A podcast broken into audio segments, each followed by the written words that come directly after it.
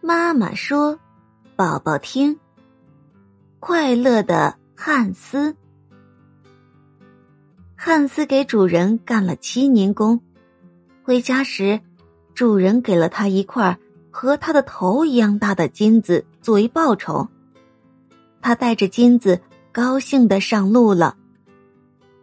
走着走着，他觉得金子太重了。他看到一个骑马的，就用金子换了那匹马。汉斯骑着马飞快的朝家跑去，可马跑得太快了，汉斯摔了下来。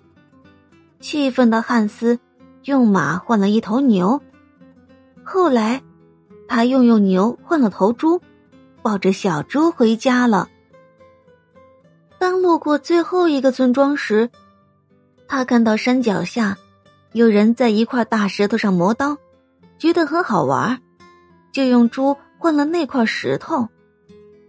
汉斯背着石头继续走，路过一条小河时想去喝水，结果石头掉到了河里。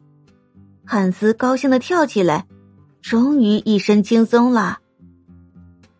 小宝宝，汉斯有没有带着金子回到家里呢？